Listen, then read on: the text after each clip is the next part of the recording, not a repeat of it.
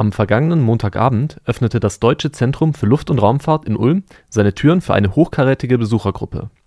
Angeführt wurde sie vom SPD-Generalsekretär und Bundestagsabgeordneten Kevin Kühnert.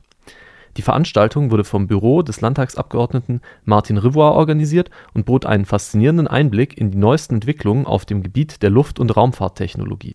Energie, Quantentechnologie, KI-Sicherheit und Quantencomputer waren die zentralen Themenkomplexe, die bei der Führung vorgestellt wurden. Doch die Forscher betonten immer wieder einen dringenden Appell: die Notwendigkeit von mehr Fördermitteln. Besonders faszinierend war die Präsentation zu Quantensensoren. Doch was verbirgt sich hinter dem Begriff? Der Forscher Dr. Christian Brandt erklärt der große Vorteil von Quantensensoren ist, dass wir wirklich jetzt einzelne isolierte Quantensysteme, zum Beispiel Atome oder einzelne Lichtteilchen, nutzen können für Sensorapplikationen. Das heißt, wir können damit Sensoren bauen, die viel, viel, viel genauer sind als alles das, was wir aktuell können. Wir können Uhren bauen, die sind 100.000 Mal genauer. Das heißt, eine Sekunde gehen sie falsch auf der Lebensdauer unseres Universums. Wir können Sensoren bauen, die so klein sind oder die in der Größe von einem Kubikmillimeter eine genauso gute Funktionalität haben wie eine Radarantenne mit einem Durchmesser von 11 Metern. Das heißt, wir können Sachen sehr, sehr klein machen, wir können Sachen sehr kompakt machen und wir können dazu, das führt dazu, dass solche Quantentechnologien jetzt auf einmal in Bereiche Einzug halten, die vorher undenkbar waren. Das heißt, man kann damit ähm, im Prinzip viele neue Möglichkeiten für angewandte Technologien erschließen. Ist das alles noch Zukunftsmusik oder etwas, das in 30 Jahren kommt? Wann kann man sich erste Anwendungen erhoffen? Das ist zum Teil noch Grundlagenforschung, die kommt jetzt aber aus dem Labor in die Anwendung. Wenn man jetzt zum Beispiel über Uhren redet, da gibt es schon dezidiert Missionen, so etwas in die Anwendung zu bringen. Ähm, die GPS-Satelliten, die halt zurzeit über uns fliegen und auch auf Atomuhren basieren, die werden in in, auf der Laufzeit von einigen Jahren ausgetauscht werden. Das heißt, dort werden schon solche Quantentechnologien in den Einsatz kommen. Habe ich dann bald einen Quantensensor in meinem Handy? Fürs Handy muss es halt sehr klein sein, es muss sehr kompakt sein und es darf auch am besten nicht so viel kosten. Da sind wir noch nicht so ganz.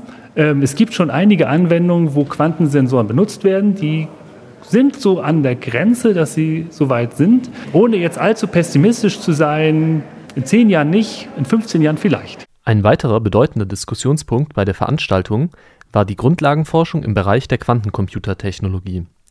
Wir hatten die Gelegenheit, einen funktionierenden Quantencomputer zu sehen und sogar einen Qubit genauer zu betrachten. Aber was verbirgt sich hinter dem Begriff Qubit? Qubits sind die Grundbausteine der Quantencomputer.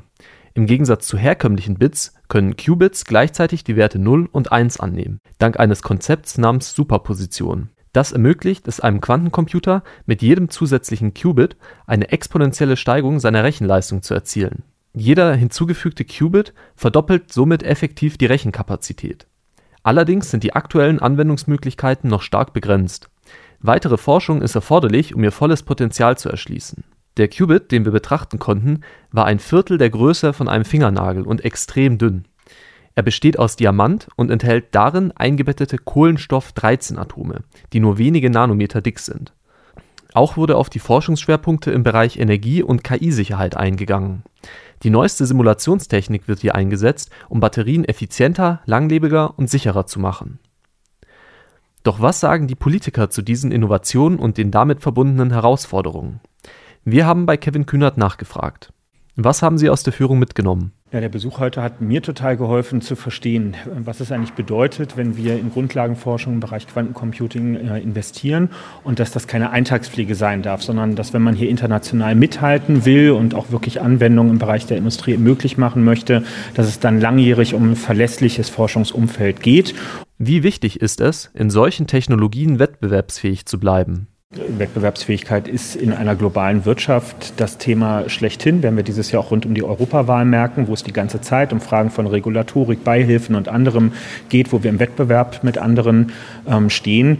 Und äh, am Ende geht es natürlich auch um, braucht man nicht drum herum reden, ein bisschen auch um einen Wettbewerb der Systeme. Das, woran hier geforscht wird, sind hochsicherheitsrelevante ähm, Fragen weltweit, auch zwischen demokratischen und autokratischen ähm, Systemen. Und daher geht es auch darum, dass unsere Art zu leben und die Art, wie wir ähm, auf die Welt gucken, ähm, dass die auch geschützt werden kann gegenüber denjenigen, die sich ganz andere Welt- und Gesellschaftsordnungen wünschen.